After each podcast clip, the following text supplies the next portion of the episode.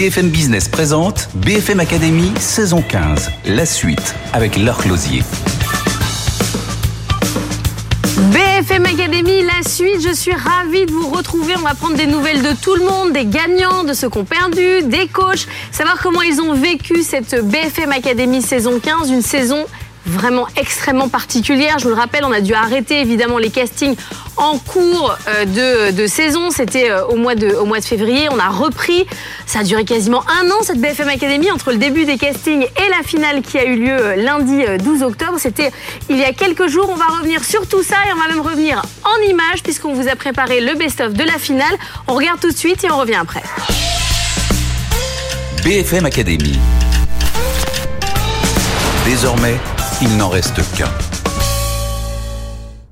La finale de BFM Academy saison 15 s'est tenue lundi soir. Les quatre finalistes et leurs coachs étaient tous réunis au studio Gabriel à Paris, prêts à en découdre devant plus d'une centaine de personnes. Dans les coulisses comme dans la salle, la tension était à son comble, car pour les quatre candidats en lice, c'était l'heure de se confronter une dernière fois au jury du concours. Un jury toujours gonflé à bloc. Romain, puisqu'on parle de l'Afrique, entre empowerer, donc donner du pouvoir à toutes les mamas africaines qui sont allées dans le monde entier et euh, permettre à quelques laboratoires de se donner bonne conscience en traçant les médicaments, tu penses que qui a le plus d'impact? Écoutez, les laboratoires, euh, si ça leur donne bonne conscience, tant mieux, et ils ont bien raison, puisque nous sauvons des vies. Donc Nathalie, je vous ai dit que j'allais être gentil. Donc si je dépasse les bornes, vous me le dites. Sans jeu de mots? Bah, Je pense que vos bornes sont dépassées.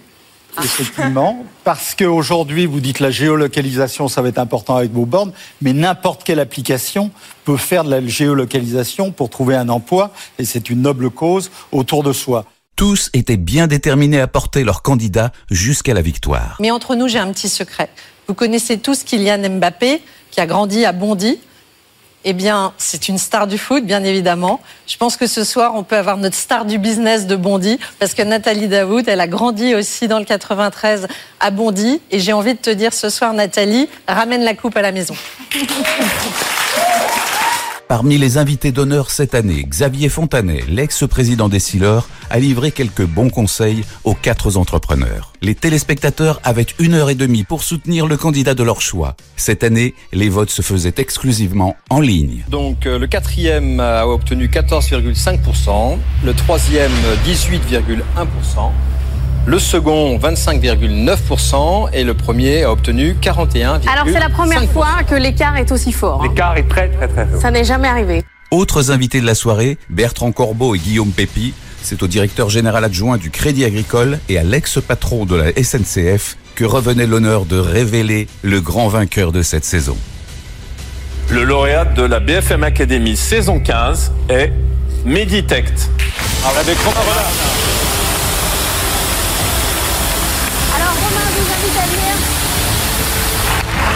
Philippe, je vous invite à venir nous rejoindre. Bravo à Romain Renard qui gagne cette saison 15 de la BFM Academy. BFM Academy. Désormais, il n'en reste qu'un. Voilà, événement extraordinaire que cette euh, finale de la BFM Academy. On est avec le gagnant, la grande star de la soirée, Romain Renard. Bonjour. Bonjour Laure. Vous avez gagné avec Medictech. On est quelques jours après. Vous êtes dans quel état? Bah, Toujours euh, assez ému. Là, je commence un peu à atterrir. À, redescendre sur terre, mais euh, très très très heureux évidemment. J'en perçois déjà les fruits, donc c'est assez extraordinaire. vous allez nous raconter euh, tout ça euh, dans un instant. On est aussi avec Fabrice Marcella, bonjour, qui nous accompagne depuis plusieurs années, euh, chef, maire du village Baïséa à Paris. On est chef aussi quand on est. Oui, chef, ça fait un peu trop Club Med. Non, on préfère ouais, ouais, non, c'est plutôt maire. vous allez nous raconter votre expérience et puis on va reparler, on va revenir sur cette saison particulière. On est aussi avec Camille Maillard, qui est la cofondatrice de Cockpit. Bonjour, qui a participé à cette saison 15. Vous étiez parmi les 12 derniers, les demi-finalistes. Et on est avec François Delporte. Bonjour. Vous êtes le cofondateur de Rocambole. On a connu euh, Camille Pichon qui avait passé euh, les castings, je crois que c'était à Sophia Antipolis, si je ne me trompe. On va revenir sur l'actualité euh, de Rocambole dans un instant.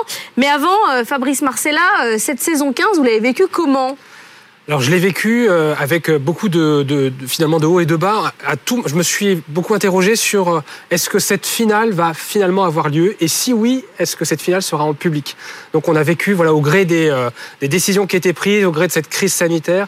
Néanmoins, l'élément constant, c'est qu'on a eu de très très belles boîtes qui se sont présentées à nous. Il aurait été vraiment dommage de ne pas aller jusqu'au bout de cette finale. Mais oui, parce que le public, ce qu'il faut qu'on raconte, d'abord, euh, il y a les castings, vous vous souvenez, euh, Romain et Camille, euh, ce moment où vous êtes tout seul dans une boîte. Après, pour ceux qui continuent, il y a la phase en plateau, c'est déjà un peu impressionnant. Il y a les caméras, les spots, puis après, il y a, il y a le public. Romain, le, public, ça vous a fait peur pour cette finale ou pas? Bah écoutez, un peu, on est un peu dans une bulle hein, avant d'entrer sur scène, mais c'est vrai que quand même, oui, c'est intimidant. C'est intimidant. Camille, vous vous souvenez euh, des castings euh, Cette boîte dans laquelle euh, on pitch pendant une minute, une minute trente, il y a déjà des grosses caméras, mais il n'y a pas beaucoup de monde. Ça vous a fait quel effet? Alors j'allais dire, le, le, pitch était impressionnant, mais c'était plutôt vos questions après qui étaient encore plus stressantes. je traîne une sale réputation. Je confirme, c'est pas la seule start-up à le dire. Hein. Non, mais ouais, c'est assez je commun. suis rémunérée pour ça. En réalité, je suis quelqu'un de très sympathique. Non, mais moi, je travaille pour les rassurer, justement, oui, à chaque fois, donc c'est pas facile. Non, mais quand même, on se prépare comment à cette BFM Academy et à cette première étape de casting, Camille? En fait, la préparation du pitch, elle est clé. On sait qu'on a une minute trente pour délivrer le bon message et surtout porter le projet, puisque la sélection se fait vraiment sur 7 minutes 30. Donc on prépare à fond et puis euh, avant tout, euh, il faut après euh, lâcher prise et arriver à délivrer le bon message. Oui, et comment on choisit après, Fabrice, parmi tous ces candidats, parmi tous ces pitchs euh, C'est une émission de télévision, je ouais. le répète souvent aux candidats, donc il nous faut euh, une représentation de l'écosystème, ouais. c'est-à-dire qu'on ne peut pas avoir deux boîtes d'immobilier en finale, ça n'a aucun sens, donc on, on, élimine des gens, mais par dépit en fait. Comment vous avez choisi? Oui. euh, Alors je les ai, je les choisis souvent au coup de cœur. Mais aussi cette année, on avait beaucoup de sujets un, un, petit peu difficiles, beaucoup de sujets aussi autour de la santé. Moi, j'ai voulu aller dans le monde du divertissement, changer complètement, en tout cas, notre regard donc sur vous les avez poussé Cybelle, Virginie. Eh bien oui, parce que Cybelle, voilà. Donc déjà félicitations aux gagnants, parce que j'ai pas eu l'occasion de le faire euh, tout à l'heure. Mais, mais j'ai pris Cybelle pour ça, pour sortir un petit peu de ces sujets un petit peu difficiles. Le divertissement, euh, c'est aussi un besoin vital pour les gens, surtout en ce moment. Donc voilà pourquoi j'ai choisi, et j'ai choisi aussi parce que j'ai des affinités avec le sujet. Donc ça aussi, c'est important pour moi de me projeter en tant que client. Souvent, vous dites que je teste. Ouais, mais, mais c'est ça, j'ai besoin de me rendre compte effectivement de l'utilité de la promesse euh, qui est faite par l'entrepreneur. Je dis ça parce que parfois vous arrivez face au candidat, vous dites attendez la page sur ce site-là, elle ne marche pas, vous testez jusqu'au dernier truc. Je me souviens d'un candidat pas fait cette année, ça. il y a trois ans qui vendait des arbres et vous lui avez dit il manque l'érable numéro 8 que vous deviez vendre, ça va pas du tout et c'était vrai. Et oui, et vous faites bien de me le dire parce que j'ai un arbre depuis trois ah. ans et je suis pas informé par la boîte là pour ah savoir bah voilà, où on en est là. Pour venir vers mais lui. oui, donc effectivement, je vais être le premier client quand je peux puisque quand on est dans le monde du B2B, et c'était le cas notamment avec Jade et WeMaintain, bah naturellement, j'allais avoir des difficultés à tester son service. Mais voilà, donc il y a ça, et ensuite, c'est la force de conviction de l'entrepreneur. Euh, s'il arrive à me convaincre, s'il arrive à me porter, s'il arrive à partager avec moi en tout cas sa vision du monde, euh, tout de suite ça me donne effectivement envie de, de le sélectionner et de l'emmener en finale. Ce qui est intéressant dans nos candidats de la BFM Academy, c'est qu'ils représentent quand même l'écosystème des startups. Donc cette année, on a eu beaucoup de startups de la santé. Il n'y avait pas euh, ouais. que Meditech, mais on a aussi euh, du, les podcasts, du divertissement, les questions de l'emploi des seniors, évidemment, et Cockpit. Ça représente et on les voit évoluer. On avait par exemple il y a 4 ans énormément de food tech. C'est plus le cas aujourd'hui. Ça change oui. quoi. L'écosystème euh, évolue avec nous. Oui, et il évolue aussi en fonction des problèmes que ces startups cherchent à résoudre. Et souvent, ces problèmes sont très contextuels, sont liés aux besoins du moment. Donc, c'est pas étonnant finalement qu'on ait autant de startups dans des secteurs toujours euh, euh, assez partagés d'une année à l'autre. Mais c'est une vraie question qu'on s'est posée sur Meditech parce que vous avez gagné avec 41% des votes. Je l'ai dit pendant la finale. C'est jamais arrivé. En règle générale, c'est assez serré. On a des votes entre 25, 28, 41%. Est-ce ouais. que c'est le secteur de la santé qui fait qu'on a voté par, pour le candidat qui représentait Je vous pose la question à vous, Romain Renard, mais je ne sais pas si vous avez la réponse. Bah, probablement, c'est un petit peu la réaction spontanée que j'avais eue. Je pense que en 2020, plus que jamais, la santé est dans les esprits de tout le monde. Ouais. C'est un sujet qui est évidemment incontournable, on s'en rend compte. Euh, on prend conscience de ce qu'est une pandémie. Euh, heureusement, dans les pays développés, en France, on n'y est pas confronté, mais désormais avec le Covid, on sait ce que c'est. Donc je pense que oui, c'est probablement ce qui a fait la différence dans l'intérêt que le public a pu avoir pour euh, Meditech. Et puis bon, il y a aussi euh, évidemment, enfin, c'est une belle start-up. Euh, Mais pourtant, vous aviez un handicap euh, qui, contrairement à ce que dit Philippe Pouletti, n'est pas que vous étiez un homme, même si euh, effectivement lui pensait que jamais un homme ne gagnerait face à trois femmes, mais c'était pas le cas. c'est qu'en fait, vous faites, vous adressez un marché qui n'est pas français, vous adressez surtout à l'Afrique. Et là, on a pu se dire que finalement, les auditeurs et les spectateurs se disent bon, bah, c'est pas un sujet pour nous, quoi. Oui, complètement. Bon, après, euh, on s'adresse, donc on, va aller sauver des vies, euh, littéralement. On va aller sauver des vies sur un continent où le problème des faux médicaments existe, euh, auprès des pharmaciens et des patients. D'un point de vue peut-être plus économique, et si on parlait du business model, on va travailler avec des grands groupes pharmaceutiques dont certains sont français. Et euh, le médicament étant le bien le plus contrefait au monde, c'est aussi un manque à gagner énorme pour les industriels. Donc quand on déploie une solution, certes qui n'est pas en France, mais euh, en partenariat avec un industriel français, on va aussi lutter contre ce manque à gagner qui touche les entreprises françaises. Camille, euh, vous, donc vous avez passé les castings, c'était à Paris. Non, oui, c'est ça, c'était à Paris. Vous étiez à Paris, donc dans notre très belle boîte à pitch. Vous vous adressez euh, aux, seniors euh, qui ont envie euh, d'aider des entreprises. Racontez-nous en deux secondes ce que vous faites et ce que vous avez fait depuis. Alors, qu'est-ce qu'on fait chez Cockpit? On permet en fait aux dirigeants de TPE-PME e d'avoir accès à des conseils de profils seniors qui ont tous plus de 30 ans d'expérience professionnelle à des tarifs accessibles et encadrés globalement, surtout dans ce contexte euh, euh, sanitaire et économique est compliqué. En fait, toutes les PME françaises, elles ont des enjeux de transformation, de structuration et puis certaines même de croissance. Elles ont besoin d'être accompagnées. En France, il faut savoir qu'il y a deux tiers des dirigeants de PME qui sont en manque d'accompagnement et pourtant, il n'y en a que 22% d'entre eux qui ont fait appel à du conseil. Donc, on se dit qu'on a tous vivier qui est en manque d'accompagnement et en fait, ce qu'on leur propose, c'est des profils qui sont futurs ou jeunes retraités, qui ont tous euh, de l'expérience, des compétences, du recul et qui ont vraiment l'envie de pouvoir accompagner ces PME françaises. Vous avez été sélectionné parmi les demi-finalistes. Vous étiez dans l'équipe de qui De Virginie. Donc vous étiez euh, face à dans l'équipe de Virginie. À Euclink. Face à Euclink qui était en finale et, et à Cueillette Urbaine. Et à Cueillette Urbaine. Et euh, le, la deuxième partie de l'émission, donc la partie euh, sélection en plateau, vous l'avez vécu comment euh, plus challengeante en fait que, que la première en pitch. Euh, des questions en direct, en live, il faut, il faut savoir euh, s'adapter. toujours, toujours garder en tête de pouvoir passer encore une fois les, les bons messages. C'est clairement plus challengeant. Oui, parce que là, il y a les timings, il y a le plateau, il y a les caméras, et puis ils sont tous droits comme des i sur la, sur la table. Il y avait un stress particulier. Après, c'était quoi la relation avec les deux autres candidats? Euh, très bonne. On s'est on s'est rencontrés avant, euh, on s'était vu même avec euh, avec notamment Cueillette urbaine sur Paris. En fait, il y a une vraie entraide et une vraie envie de se tirer tous ensemble vers le haut. On est tous là pour le, le enfin la, même la même envie, pouvoir présenter en fait notre projet. Et bien sûr, on est en concurrence, mais on a avant tout envie de, de pouvoir être euh, les, euh, de pouvoir se motiver euh, tous ensemble au maximum. Fabrice, quand vous constituez votre équipe, vous voulez qu'ils se parlent entre oui, les candidats Oui, mais c'est très vrai. Chaque année, il y a une communauté des startups qui ont été sélectionnées et qui passent donc la demi-finale puis aller en finale. Malheureusement, cette année d'ailleurs, on n'a pas pu le faire comme on le souhaitait compte tenu voilà, de la crise sanitaire. Mais généralement, voilà, les candidats prennent plaisir à se revoir. Certains font du business même entre eux. Certains font du business entre eux. Lors de la finale, on avait les finalistes des deux, des mm. deux ou trois dernières années. On avait aussi ceux qui étaient candidats l'année dernière. Voilà, et ça forme un, un groupe qui s'entraident au fil du temps et que j'ai plaisir aussi à revoir. On essaye effectivement d'avoir des moments d'échange ensemble pour prendre des nouvelles. Vous, vous les suivez hein Je les suis et puis, puis, puis, surtout on essaye aussi de faire du business ensemble. Bah c'est bien l'objectif.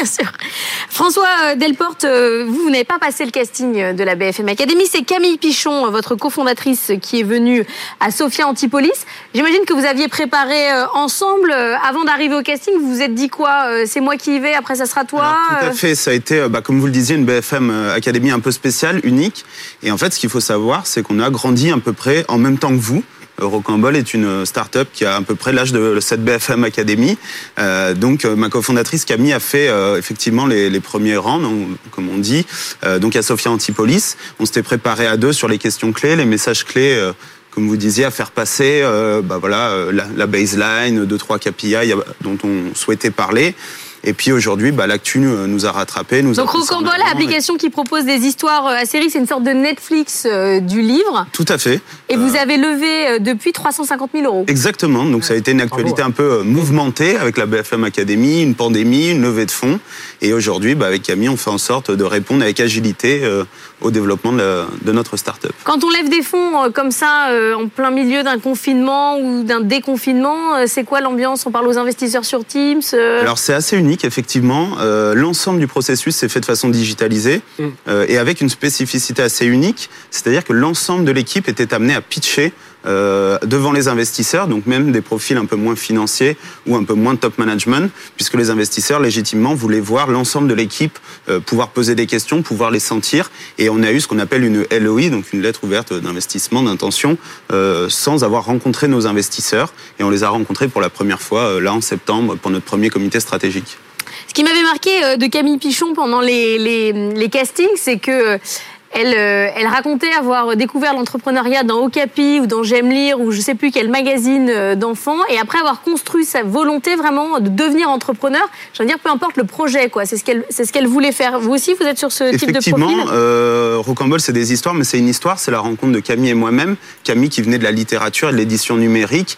Et elle a apporté cette brique un petit peu unique de rénover, renouveler le roman feuilleton et on s'est retrouvé moi qui a apporté la brique business en venant du VC et de l'entrepreneuriat et elle l'expertise métier, divertissement dont on parlait tout à l'heure euh, autour de la lecture justement.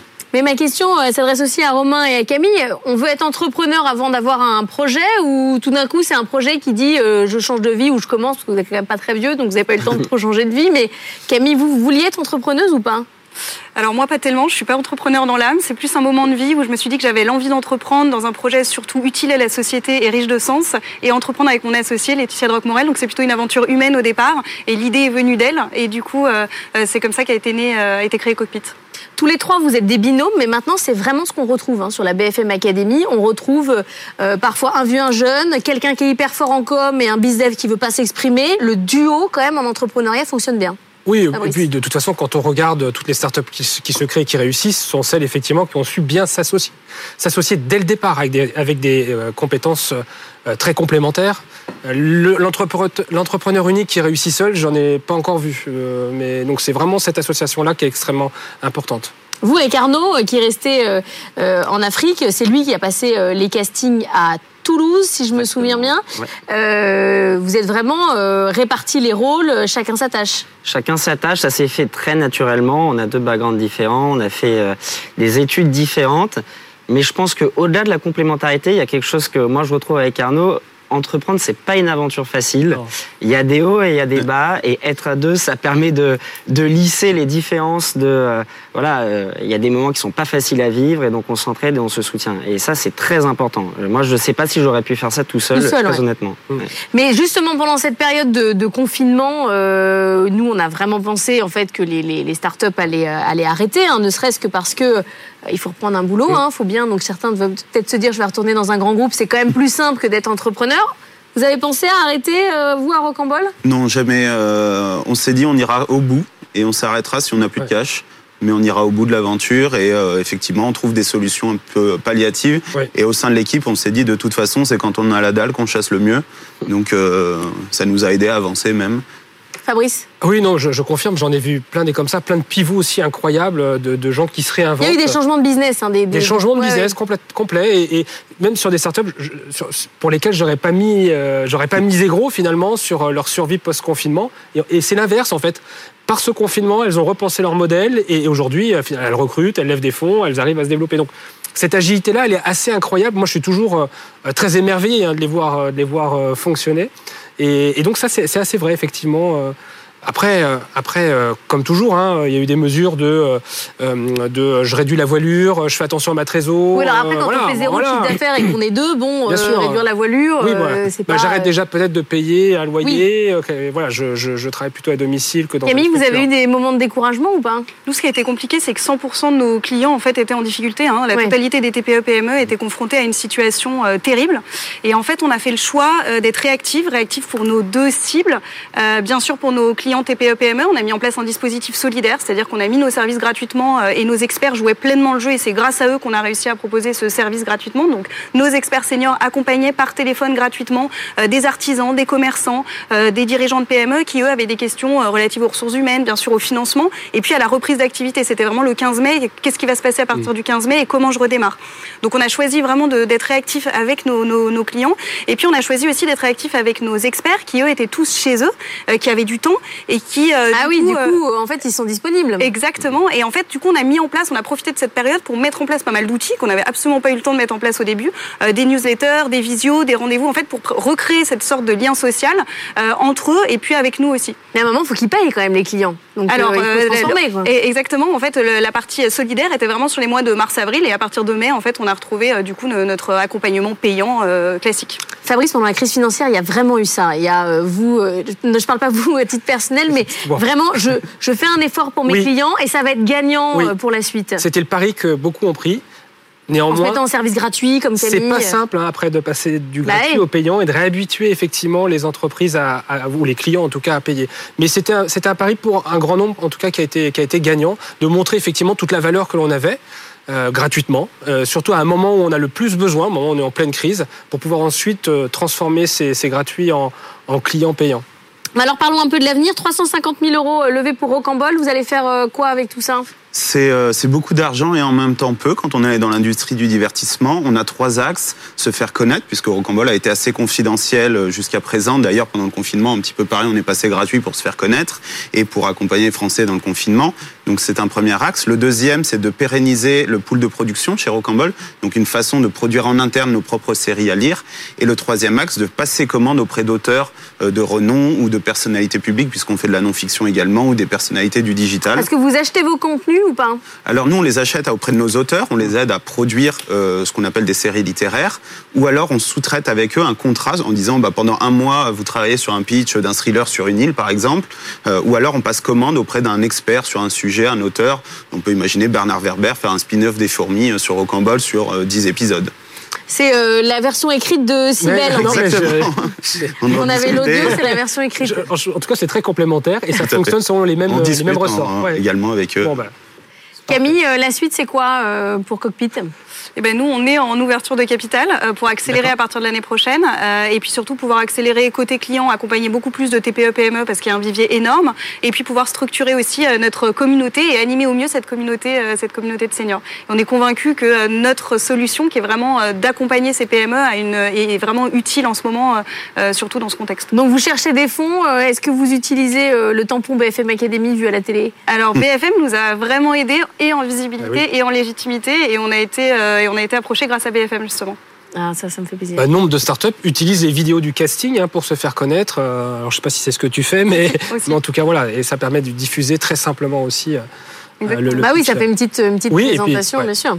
Je rappelle qu'on a eu 800 candidats quand même. C'est énorme. Hein 74 au casting, 800, 800 euh, candidats pour arriver à un seul. Bravo Romain encore une fois. Romain, on est agi, on, est, on enregistre mercredi, on est agi plus 3 après la finale. Veux dire, on en est où depuis la finale, mais qu'est-ce qui s'est passé bah, C'est déjà. Euh, ça Vous avez dormi déjà, ou pas ah, Pas beaucoup, mais c'est plutôt bon signe. C'est parce qu'on a déjà beaucoup de travail, grâce à la finale, du bon travail. On a déjà été contacté euh, par des potentiels clients, recontactés. Donc parce que pendant la finale, il faut le rappeler, la grosse critique qui était faite par les vilains petits coachs qui attaquent les candidats, c'était de dire vous n'avez qu'un seul client, euh, c'est quand même un peu dangereux on a un seul client parce qu'on a énormément de travail autour de ce client qui est un énorme client. Euh, mais en effet, non, non, la partie commerciale, euh, il y a une accélération sur la partie commerciale et euh, BFM a joué quelque part aussi un petit peu le rôle de.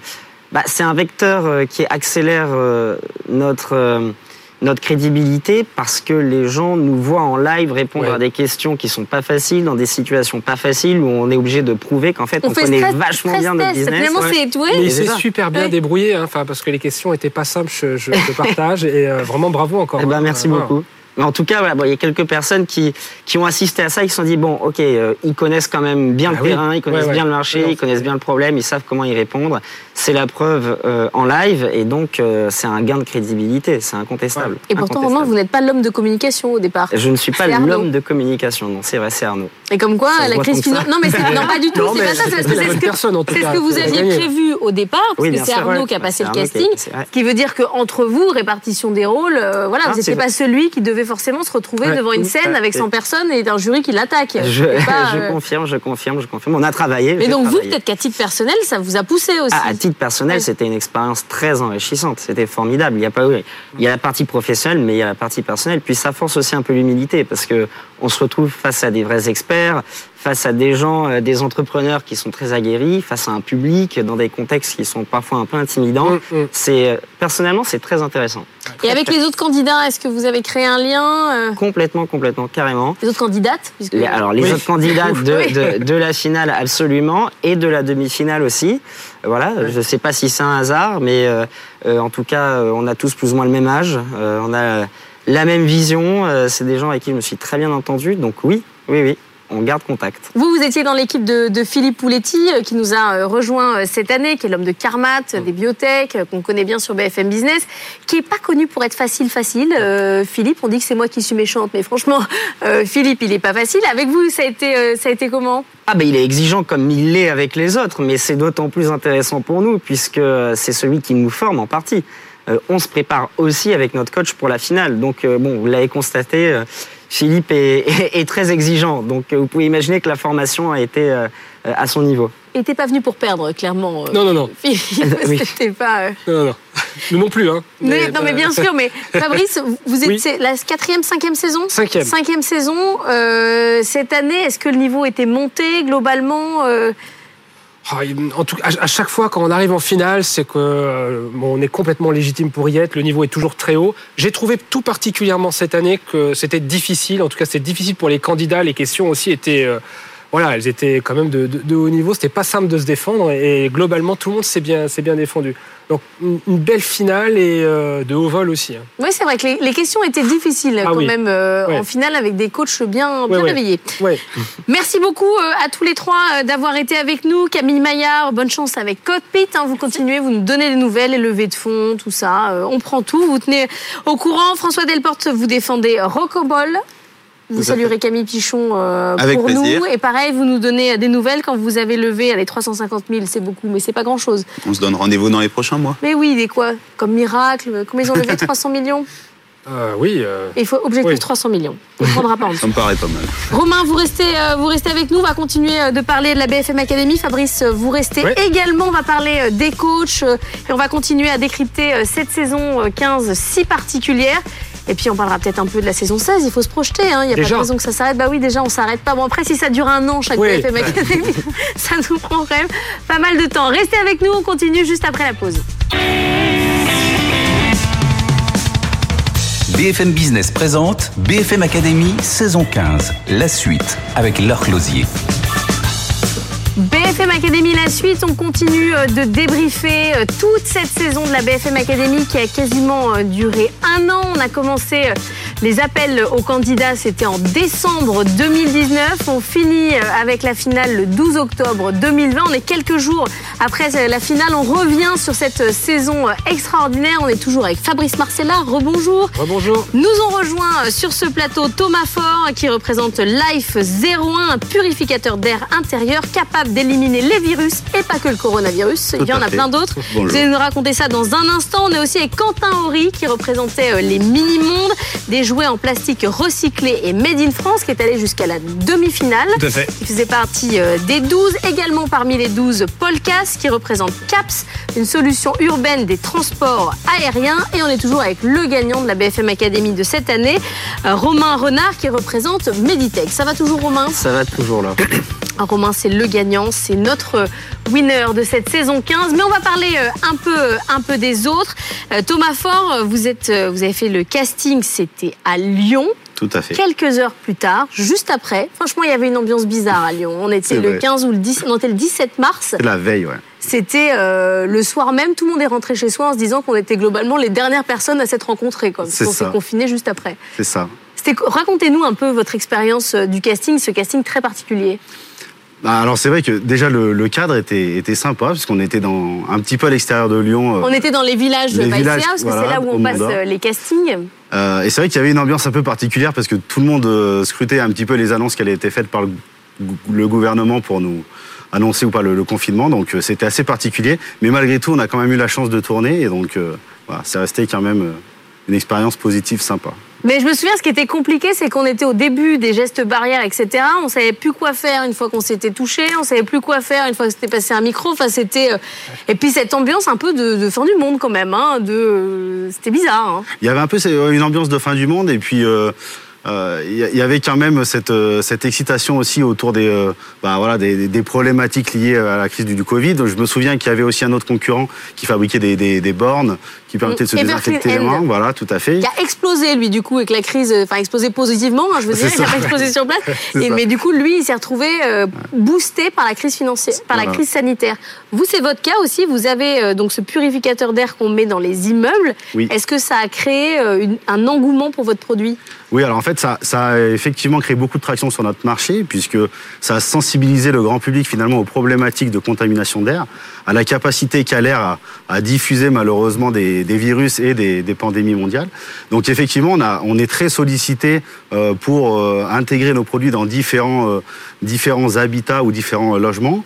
Donc ça nous a apporté effectivement beaucoup de, de contacts de manière assez positive. Et euh, on est dans cette phase en plus où on pré-commercialise notre produit, nous, auprès des promoteurs immobiliers de logements neufs. Donc du coup, ça, ça a amené une visibilité importante, euh, effectivement, sur notre, sur notre solution. L'objectif, c'est de créer euh, un label Life One en disant cet immeuble est vendu avec la technologie Life One? Voilà. En fait, euh, on offre effectivement aux promoteurs immobiliers de logements neufs un label de qualité d'air intérieur qui leur permet de se différencier de la concurrence, donc euh, d'offrir un, un, axe différenciateur au moment de la commercialisation, donc d'augmenter leur marge commerciale, de vendre plus rapidement leurs biens et surtout d'offrir la garantie d'un logement sain à leurs clients. Euh, et l'idée, c'est effectivement que la personne qui acquérisse le logement euh, soit rassurée et sache que dans ce logement-là, il y aura un impact positif sur sa santé et qui sera en tout cas protégé des problématiques de pollution d'air. Et là, les oreilles sont un peu plus attentives euh, aujourd'hui Alors voilà, aujourd'hui, les oreilles sont beaucoup plus attentives. Euh, ben, déjà, aujourd'hui, les gens savent ce que c'est qu'un virus, euh, la taille que c'est un virus. Euh, comment est-ce qu'il se transmet Donc euh, effectivement, ça éduque finalement euh, le grand public. Et vis-à-vis -vis du time to market de notre solution, c'est vrai que ça, apporte une grosse valeur ajoutée, puisque malgré tout, il y a des réglementations qui arrivent et qui vont imposer des solutions de maîtrise de qualité d'environnement intérieur. Mais, ce... mais, vous disiez, on était dans les coulisses tout à l'heure, vous disiez, on n'entend parler que du coronavirus, et pourtant, euh, nous, notre solution, elle est utile à, à plein d'autres choses. Je crois que le virus de la grippe est beaucoup plus gros, par exemple, que, que celui du coronavirus. Vous le filtrez aussi. Voilà, alors effectivement, nous, on filtre les trois typologies de polluants, hein, les, les, polluants particuliers, biologiques et chimiques. Donc, les virus font partie des, des contaminants biologiques. Euh, le coronavirus est un virus relativement similaire à celui de la grippe, qui a finalement une taille très facilement euh, interceptable avec des technologies de filtration comme la nôtre. Donc aujourd'hui, on ne nous parle plus que du coronavirus parce qu'il est sur les lèvres de tout le monde, euh, mais notre solution est efficace sur l'ensemble des virus finalement, euh, puisqu'on filtre des, des, particules 100 fois inférieures à la taille d'un virus. Vous n'avez pas l'iPhone au Crédit Agricole by CA et non, pas encore. Bah alors. mais je reprends ma casquette de coach. En fait, ça m'amène plein de questions. Je suis désolé, mais non. Mais ah, il va vous aller à la fin, il va vous éliminer. Non, mais, mais non, c'est trop tard. non, non, la, la question que je voulais vous poser, c'est comment faites-vous la preuve des bénéfices de votre solution auprès des occupants? Parce que le virus, il est invisible. Ouais. Est-ce que c'est le fait de ne pas choper le virus? Enfin, comment on fait la preuve de ça? Alors effectivement, c'est une très bonne question parce que cet environnement euh, qui est invisible, finalement, on n'a pas idée si, ah oui est-ce qu'il est nocif ou pas. Donc euh, en fait notre solution intègre des, des capteurs de mesure de qualité d'air. On mesure différents paramètres, notamment les paramètres particuliers et chimiques, et on calcule un indice de qualité de vie qu'on restitue sur euh, notre smartphone à travers notre euh, une application mobile dédiée, puisque notre solution est un produit connecté. Donc finalement, on éduque aussi et on permet à tous et à chacun de prendre conscience de l'environnement dans lequel on évolue grâce à notre solution connectée. Ah, faut regretter maintenant pas l'avoir mis dans les équipes. C'est trop tard. L'année prochaine. Bah, L'histoire montre que repartir, recommencer, ça marche pas bien dans la BFM okay. Academy. C'était ouais. le dernier coup, mais c'est pas grave. Non, pas grave. On peut réussir sans avoir fait la BFM Academy. Fait, oui. Aussi, euh, Quentin Henry, vous représentez euh, les mini-mondes des jouets euh, en plastique recyclé made in France. Oui. Donc je disais tout à l'heure casting, euh, je sais plus, maintenant j'ai oublié, c'était où déjà? Casting, moi c'était au Mans. C'était au Mans, donc c'était juste après. Bah, c'était la première ville à la reprise, c'était là où on était euh, tout foufou, quoi. on était euh, tout prêt, en pleine forme. On a, y avait, alors là, c'était ambiance totalement différente. On était hyper content de se voir. On avait l'impression que euh, tout allait bien, que tout avait, avait changé. Comment vous êtes préparé pour la période des, des castings euh, on... C'était pas le premier, vous avez déjà fait pas mal d'émissions. Ouais, non, enfin c'est toujours, euh, non, non, on se prépare toujours un petit peu euh, en arrivant devant, on commence à répéter avec son chronomètre dans les mains, mais, mais, mais non, mais c'est vrai que bah, maintenant l'histoire, on, on, la connaît et puis l'aventure, on la, disons qu'on la, qu'on la maîtrise. Mais en tout cas, voilà, il y a toujours un petit peu de stress avant de, avant de commencer. C'est quand même une question qu'on se pose, notamment avec Fabrice, sur cette question du pitch. Avant, parce que c'est la 15e saison de la BFM Academy, au tout début, on faisait passer des pitchs. On en avait un candidat sur deux qui n'arrivait pas à aller au bout. C'est-à-dire que c'était éliminatoire parce que s'exprimer devant une caméra, c'était radical. Aujourd'hui, moi, quand je fais passer les castings, j'ai un candidat sur deux qui dit vous voulez une minute, une minute trente, deux minutes, je peux faire ce que vous voulez. Plutôt investisseur, plutôt euh, commerce. Enfin, c'est, ils ont plusieurs pitchs, on sort un tiroir et on, et on le sort. C'est un peu votre cas ou pas? Euh, disons que c'est un exercice qu'on fait fréquemment maintenant, c'est vrai. Et puis après, euh, avec les minimums, on a la chance d'avoir une histoire qui est assez authentique et, euh, et finalement assez simple à raconter aussi aux gens. Donc euh, voilà, c'est vrai que c'est un exercice qui est assez familier maintenant pour nous. Ouais, vous racontez l'histoire, vous partez de votre petite famille et tout. À Life, Life One, vous, vous, aussi, vous avez une histoire à raconter, histoire familiale. Bien sûr. Je me souviens plus si au début du pitch, vous re-racontez tout ça. En fait, on... Faites le storytelling quand même. On fait un peu de storytelling parce qu'effectivement, on a une histoire qui est forte. Hein. On a, notre solution est basée sur 40 ans d'expertise dans la maîtrise de la contamination de l'air dans le milieu industriel de pointe.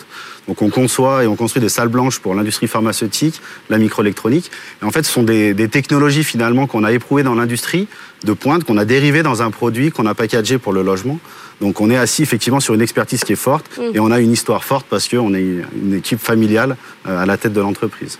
Vous, Paul, euh, chez, à CAPS, vous êtes tout seul ou vous avez des, associés? On est trois associés fondateurs au départ. Euh, Et vous avez, vous avez travaillé sur ce storytelling Il était une fois l'histoire de CAPS C'est l'idée. Aujourd'hui, quand on apprend à pitcher, on nous dit souvent que ce qui attire le regard des gens et l'oreille, ça va être de personnaliser notre histoire et de raconter comment nous, on est arrivé à ce projet-là et ce qui nous motive en fait. C'est transmettre notre motivation sur le projet qui fonctionne plutôt bien en général. Et du coup, vous racontez, vous travaillez avec des communicants, vous êtes préparé comment vous pour la phase de casting C'était à Paris Beaucoup de répétitions, tout seul devant son miroir avec un petit chronomètre. Après, on répète devant des gens qui en ont déjà fait. C'est vrai qu'on a déjà plusieurs pistes de préparer. Mais souvent, toutes les émissions ou les formats qu'on fait nous demandent jamais la, même durée, donc il faut adapter euh, le petit pitch. C'est assez sympa comme exercice à chaque fois. Mais oui, c'est tout seul devant son miroir à, répéter et répéter. Mais qu'est-ce qui vous faisait euh, le plus peur? Le, pitch euh, Alors Fabrice va dire c'est moi en fait qui fait le plus peur. Mais le, pitch, l'émission d'après, parce que vous aussi vous étiez parmi les 12 demi-finalistes, c'était plus impressionnant d'être sur un plateau TV, c'est le même qu'aujourd'hui, ou dans une boîte à pitch? Euh, ni l'un ni l'autre, c'était plus d'arriver à transmettre un projet qui peut paraître un peu futuriste et loin des réalités actuelles, d'arriver à donner euh, cette envie d'y croire et de penser que c'est une réalité qui va, qui va arriver euh, dans les années qui arrivent. Parce que c'est vrai que vous, votre enjeu, c'est qu'on y croit, en fait. Exactement. donc il faut vendre du rêve. Bah, la, voiture volante fait partie de l'imaginaire commun depuis quand même maintenant quelques années et les gens aiment bien euh, suivre euh, ceux qui essayent de, de, rendre ça une réalité. Donc ça va là-dessus, on, on, attire bien le regard, mais oui, euh, c'est convaincre aussi l'industrie que c'est quelque chose qui aujourd'hui n'est pas réglementé, mais qui va le devenir et qui a son futur dans nos villes. Vous avez partagé le même coach avec Romain, Philippe Pouletti, vous faisiez partie de la même équipe. Qu'est-ce qu'il vous a dit, Philippe, dans la préparation? Alors que justement, vu que j'étais sur un projet euh, ambitieux et à long terme, de ne pas trop m'avancer sur euh, des données que je ne maîtrisais pas encore et que personne ne maîtrisait encore. Donc pas trop de rêves. Exactement, de rester dans le concret de ce que je connaissais et de ce qu'on maîtrisait pour pouvoir poser les bonnes questions et trouver les bons interlocuteurs euh, afin de répondre aux questions qui sont encore en suspens aujourd'hui. Et il en reste encore quelques-unes vis-à-vis de la voiture volante. Vous en êtes où là aujourd'hui? On s'est vu, je sais plus, il y a un mois et demi, deux mois. ça a avancé votre projet ou pas? Alors tout à fait. Il y a une semaine et demie, on a réussi notre premier vol test euh, de, prototypage. On a commencé notre projet par faire un premier prototype à échelle réelle. Donc c'est euh, les vraies cabines hein, où on Exactement. Un peu Alors là, le, premier test euh, n'avait pas toute la, structure et, l'aspect extérieur de l'appareil, seulement la partie technique, on va dire les hélices, les moteurs et la batterie, et aussi son plan de vol, qui a réussi son premier décollage il y a une semaine et demie. Et la cabine et la structure arrivent dans les semaines qui viennent. Et c'est allé de où à où? C'est aller de, du sol à quelques mètres. Ah. En termes de réglementation, même pour des tests, on est obligé de Paris faire. Dijon, quoi. C'était quand même. Euh, juste à décoller. Même pour des tests, on est, on est soumis à une réglementation très forte. Ah bah oui, bien sûr. Vous, Quentin, euh, pareil, on s'est vu euh, il y a un mois et demi. Qu'est-ce qui s'est passé depuis? Vous avez convaincu votre petite famille. Il faut que vous nous racontiez l'histoire de la petite famille. Ouais, l'idée des mini-mondes, c'est une petite famille, la famille Duchemin, qui va faire le tour du monde à bord de son van. Et donc cette famille, on la retrouve avec des jouets, mais des jouets qui sont en plastique recyclé et made in France. Et après, on la suit dans des carnets de voyage. Donc les parents peuvent abonner leurs enfants à des petits magazines tous les deux mois, un nouveau pays dans sa boîte aux lettres. Et donc bah, pour nous, bah, là, c'est le, c'est le rush et c'est même le moment clé. C'est notre premier vrai Noël. Euh, donc c'est le moment de, de voir si vraiment l'aventure va décoller, oui ou non. Et on a la conviction aussi que le contexte, finalement, renforce euh, nos convictions, local, euh, les produits qui font sens, l'éco-conception. Donc on pense être dans le vrai. Et, euh, pour l'instant, les signes sont plutôt encourageants. Donc, euh, voilà, on est, vraiment la tête en- dans le guidon. Vous avez beaucoup, euh, beaucoup bossé pendant le, le confinement et tout. Vous avez, on, on parlait juste dans la partie d'avant l'idée de passer en gratuit pour convaincre des clients, puis après Ouais. les refaire payer. Euh, Ouais. ça- Ça a marché bien chez vous euh, Ouais, on a fait ça. On a fait ça. En fait, on sortait l'abonnement euh, en plein moment du confinement, donc on s'est dit bon, faut quand même aussi. euh, Mm. À la fois, on voulait être prêt, on voulait toucher les parents, et en même temps, on voulait aussi nous faire un faire un geste. Donc, on a offert le premier numéro, ce qui nous a permis aussi finalement de créer, de fédérer une communauté. Et après, pour nous, la chance, c'est que finalement, bah, les parents avaient besoin de nous, avaient envie d'occuper leurs enfants, et donc finalement, on tombait bien. Donc, euh, donc l'aventure, elle est née en plein Covid, et puis euh, et puis la communauté a grandi à ce moment-là. On a offert, et puis maintenant, on est repassé sur du payant, forcément, pour Noël, mais Et le passage, euh, les gens ont compris. euh, Ouais, les gens En fait, c'est pas gratuit? Ouais, les gens l'ont compris. Les gens l'ont compris. On a vraiment eu beaucoup de retours. En fait, tous les jours, on proposait du coloriage, des jeux, des activités, de la musique. Et en fait, Mm. on était vraiment ce lien avec les parents. Et du coup, les gens l'ont compris. Et on a créé comme ça un lien avec la communauté, bizarrement. Bon, évidemment, à Life, vous pouvez pas faire ça. hein. Vous pouvez pas offrir un purificateur d'air et puis on se rappelle. euh, Non, on n'est pas sur le même panier moyen, mais euh, voilà, effectivement, on peut pas, on peut pas offrir, même si on réfléchit à des solutions de financement pour en fait rendre accessible le produit, parce que ça reste un enjeu social et sanitaire qui est planétaire. Hein, il y a à peu près 30 millions de logements en France, il y a 90 millions de pièces à épurer, donc il y a un gros enjeu sani- sanitaire, hein, c'est la première cause de mortalité dans le monde, mais malgré tout, euh, on a une solution qui a un certain coût, donc euh, on ne peut pas se permettre, comme les minimums, de- d'offrir la solution. Vous, vous travaillez en famille avec vos frères et votre père. Je vois, moi, de moins en moins d'entreprises familiales euh, dans les startups. On est plutôt sur ce qu'on disait juste avant, euh, les binômes euh, de gens qui n'étaient pas forcément amis, mais qui sont vraiment complémentaires sur, les, euh, sur les activités, la com, le bizdev. Vous êtes organisé comment euh, en famille?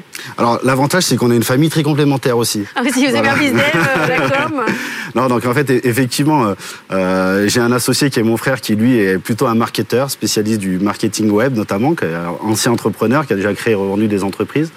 Euh, notre père qui est en fait la, la caution scientifique, hein, puisque c'est un, un des précurseurs français dans la conception-construction de salles blanches. Donc c'est lui qui porte ce, ce rôle-là, qui est le président de notre conseil scientifique d'ailleurs, avec les plus grands experts européens du sujet. Et moi qui porte le projet d'un point de vue représentation et aussi technicien, puisque je suis ingénieur de formation, spécialiste dans le traitement d'air. Euh, donc finalement, on a des compétences qui sont très complémentaires. Euh, ça tombait bien, Ça tombait finalement Ouais. plutôt bien et c'était un projet qu'on avait de longue date, environ une dizaine d'années. On attendait que le marché mature suffisamment et que le time to market soit parfait pour se lancer. Donc euh, voilà. On est famille mais complémentaire. Caps, vous êtes tous ingénieurs, euh, les trois euh, Les trois physiciens, au départ, ont partagé cette passion pour les nouvelles technologies et aussi ce côté entrepreneurial. C'est ce qui nous a réunis. C'est un peu un problème de temps en temps pour certaines, certains aspects, mais on est encore dans la partie technique, donc euh, ça reste un, un atout. Et on se comprend sur, sur une dimension très euh, physique et mécanique du, du sujet. Ça nous aide euh, au quotidien de nous comprendre et de pouvoir visualiser ensemble les problématiques euh, de notre sujet. Ça, c'est un vrai sujet qu'on voit aussi, les, les entreprises d'ingénieurs euh, à qui va demander, manquer euh, la partie humaine, euh, la partie com, euh, enfin recruter. Et parfois, c'est là que ça va plus, en fait, c'est quand on ouvre. c'est quand on ouvre et puis comment on partage finalement le- la, la raison d'être de l'entreprise, la culture de l'entreprise avec des gens qu'on va faire rentrer et qui n'ont pas participé à l'aventure euh, dès le démarrage. Donc euh, effectivement, c'est là où se pose euh, généralement La de deuxième vague euh, La deuxième vague. d'associés. Ouais. Et puis ensuite tous les collaborateurs, bien sûr, que vous serez amenés à recruter. hein. Fabrice, au village, Ouais. euh, vous avez combien de- d'entreprises aujourd'hui? On a 90 startups euh, et on, c'est, en moyenne, on a toujours 90. La différence peut-être euh, avant, avec euh, l'avant-confinement, c'est que ces startups prennent moins d'espace qu'avant. Elles font des économies et c'est normal pour pouvoir continuer à, à se développer en attendant des jours meilleurs. Mais globalement, euh, elles s'en sont bien sorties, à la fois grâce aux aides de l'État, mais aussi on a continué à maintenir des liens extrêmement forts avec chacune d'entre elles pendant cette phase du confinement euh, notamment au travers de webinars. On a fait intervenir plein d'experts, on a fait intervenir Laure Closier aussi sur nos webinaires, sur Ah oui, c'était Bah oui, c'était passionnant, vachement hein, intéressant, ouais. Mais c'était comment finalement je prends la parole alors que tout le monde parle du Covid. euh, donc, euh, et, et donc voilà, donc on a essayé de les accompagner au mieux pour conserver la majorité de ces startups avec nous post-confinement. Et je confirme une chose, c'est que ces startups, euh, je le constate aussi chez moi, ce sont comme vous des professionnels du pitch. À chaque fois que je fais visiter le village avec une personnalité, il me suffit quasiment de, de cliquer là. Hop, Mais elle ouais. se lève, elle pitch, elle, se rassoit. Voilà, donc, et là on a bien le problème, la solution, en quoi je suis innovant, quelle est ma promesse? Et Enfin, le tout storytelling, quand tout même. est nickel. À tel point que euh, désormais, euh, de, fort de cette expérience-là, on on a ouvert un petit peu le capot pour voir un peu comment tout ça fonctionnait. Et on propose cette fois-ci à des collaborateurs de grands groupes qui veulent s'inspirer de, la manière dont vous faites pour pouvoir eux-mêmes pitcher en comité de direction et être plus percutants. Ah oui, maintenant, c'est les start-upers qui forment. Alors, euh, on va prendre leurs secrets et nous, on les forme. On forme les, les, les corporates, effectivement, sur ces sujets-là. Il faut vraiment, pour la saison 16, inventer euh, une nouvelle étape. hein. Il faut inventer un Il faut, truc il faut qui- inventer quelque chose, ouais. Un truc Ouais. qui fait peur. hein. C'est pas possible. Vous, vous étiez euh, dans l'équipe d'Emmanuel Duez. C'était euh, votre coach. Euh, donc, vous étiez avec qui défendait Emmanuel lundi? Alors, avec qui euh, Avec Meet était- My Mama. Oui, elle défendait Meet My Mama. Donc, vous étiez avec. Meet My Mama. Oui. C'était quoi l'ambiance dans votre équipe? Très bonne. Très bonne ambiance. Euh, et d'ailleurs, je pense que c'est ce que je retiens le plus, moi, de cette aventure. C'est le fait de pouvoir rencontrer aussi d'autres entrepreneurs. Ouais. euh, parce qu'on partage vraiment les mêmes problématiques et ça, c'est chouette.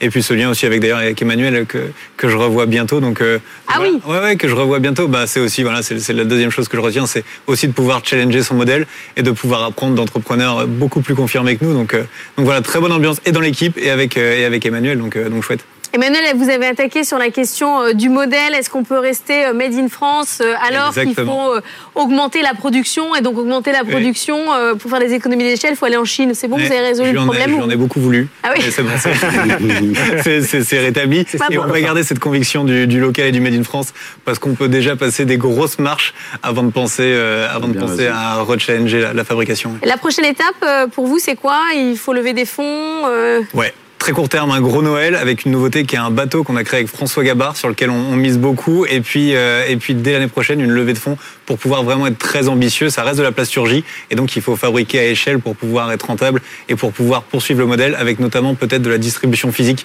ce qui serait aussi une nouvelle étape pour nous puisqu'on n'est que web aujourd'hui. François Gabard, donc vous êtes allé chercher une icône euh, qu'il faut Bah, payer, fait- j'imagine Non, pas- non. Ah non, c'est. Pas du tout. En fait, on a juste la chance d'avoir une usine dans le Finistère Ah oui, à un kilomètre de, de son équipage euh, Merconcept. Et donc euh, voilà, euh, c'est un petit monde. Et donc euh, on a créé un contenu pour sensibiliser les enfants sur les océans. Et donc on l'a créé avec lui et ses équipes. Et donc notre vidéo de lancement est sur son bateau en plein, en plein milieu de, en plein milieu de l'océan. Quand on est en donc, ouais, B2C, génial. il faut une icône pour pousser les ventes. Et oui, parce que c'est pas simple d'avoir finalement euh, l'attraction nécessaire pour se développer Ouais. rapidement. Donc, euh, Ouais. de, de passer par, euh, par effectivement des personnalités qui ont déjà euh, un Mm. public, euh, ça, ça a beaucoup de sens. forcément. Ouais, ouais. On essaye, ouais. Sur la question de l'ouverture, vous qui êtes une entreprise familiale, familiale à la F1, euh, vous restez euh, en famille ou vous vous dites il va falloir qu'on ouvre les compétences, le capital euh, Alors nous, on vient de finir en fait une, une levée de fonds d'amorçage là, euh, pendant le confinement justement, donc euh, ça avait traîné un petit peu, mais on a réussi à finir ça malgré tout. Vous avez levé combien? On a levé 450 000 euros, voilà, sur, euh, avec des investisseurs privés. Donc ça nous a permis en fait de finaliser notre premier produit commercial qui arrive à la fin de l'année et euh, garantir nos livraisons l'année prochaine. Parce qu'aujourd'hui, on est en phase de négociation sur des, des programmes, on va dire, euh, qui vont être livrés entre fin 2021 et 2023 notamment euh, pour le compte de la Solidéo, par exemple, la société de livraison des ouvrages olympiques, pour le village des athlètes. Donc on espère être retenu et permettre aux athlètes des, de- des JO de Paris 2024 de vivre dans un environnement sain. C'est référence. en tout Voilà, ce Ouais, serait une ouais. belle référence Ah ouais. pour le coup. Euh, donc euh, on a effectivement ouvert le capital auprès Et donc ça peut devenir un enjeu pour des événements sportifs ou euh, des, euh, de dire ici, euh, par exemple ici dans un studio, on vous Ouais, reçoit bien. Pourquoi pas, effectivement. euh, euh, Aujourd'hui, la, problématique de qualité d'air, elle est vraiment partout, dans tous les bâtiments clos, que ce soit un hôtel, un studio de télé, euh, voilà, une résidence logement étudiante, une EHPAD, une crèche, hein, par exemple aussi.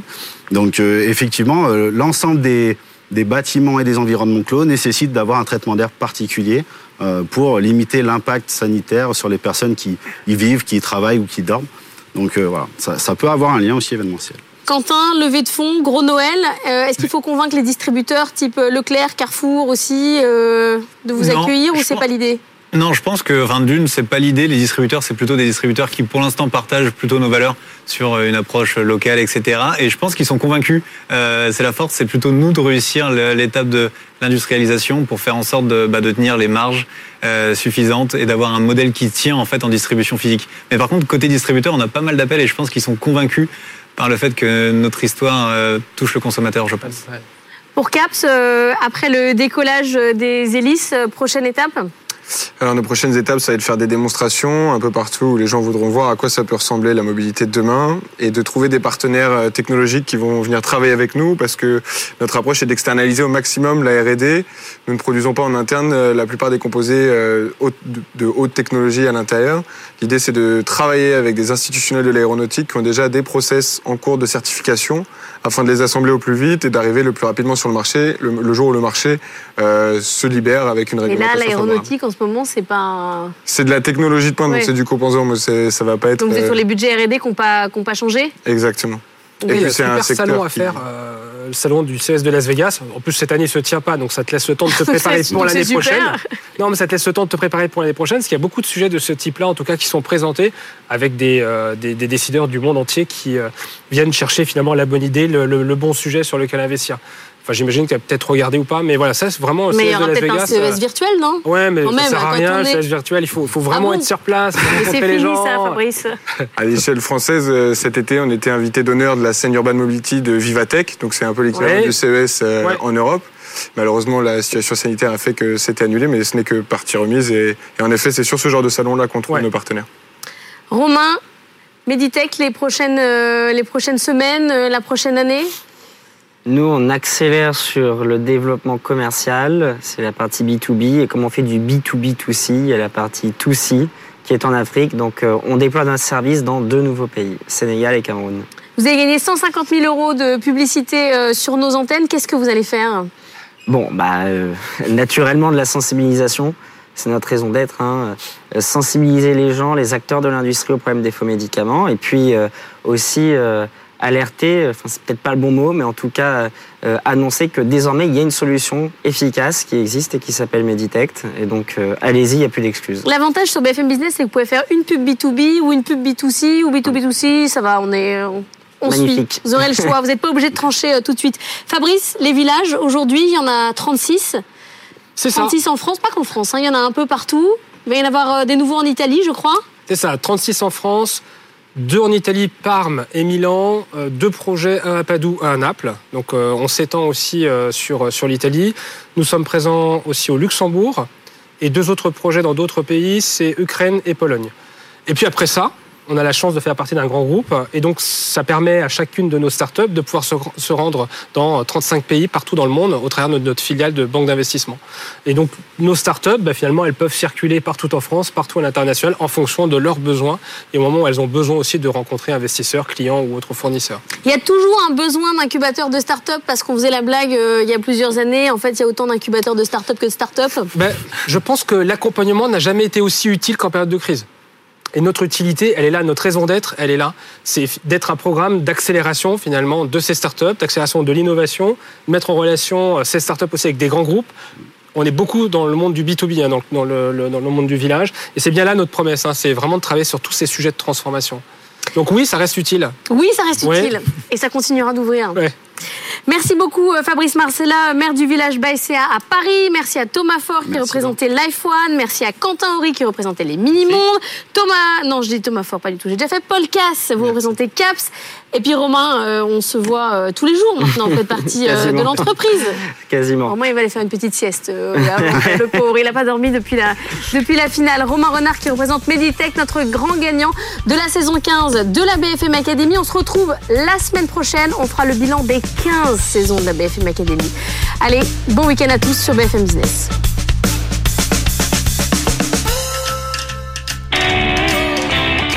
Retrouvez tous les candidats et l'intégralité de la saison en replay sur bfmacademy.fr.